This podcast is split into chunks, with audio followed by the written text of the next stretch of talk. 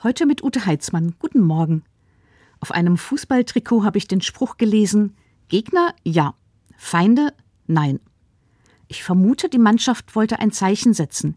Jawohl, wir wollen gewinnen und dafür tun wir eine Menge. Aber wir hauen euch hier nicht um. Und ein Gruß an die Zuschauer: Ihr haut gefälligst auch keinen um. Das wollen wir hier nicht. Ich finde den Spruch richtig gut. Ich wünsche ihn mir als Überschrift in aufgeregten Diskussionen. Gegner? Ja. Feinde? Nein. Wenn ich das ernst nehme, bedeutet das, ich rüste sprachlich gleich mal ab. Die anderen mit Worten fertig machen und herabwürdigen, das geht nicht. Natürlich kann ich mich an anderen Leuten und dem, was sie vertreten, abarbeiten.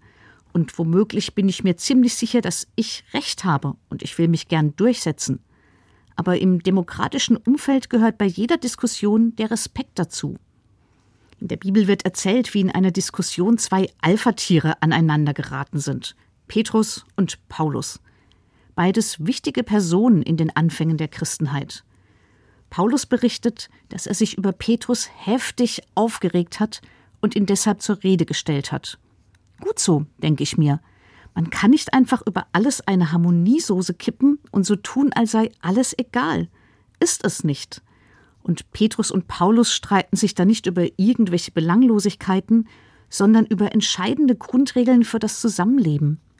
Wenn es die Sache wert ist, ist es gut zu streiten und die Argumente anderer anzuhören und so auch dazu zu lernen.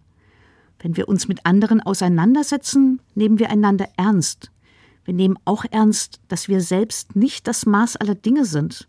Und wir ringen darum, dass die bestmögliche Entscheidung getroffen wird auch wenn das am Ende nicht unbedingt die Entscheidung ist, die wir uns am Anfang gewünscht haben. Wie Petrus und Paulus ihren Streit genau gelöst haben, das erzählt die Bibel nicht.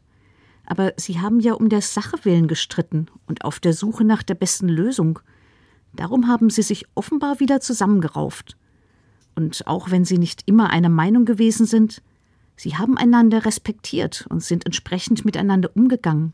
Das hat geholfen bestimmt auch beim nächsten Streit. Ute Heitzmann, Weinheim, Evangelische Kirche.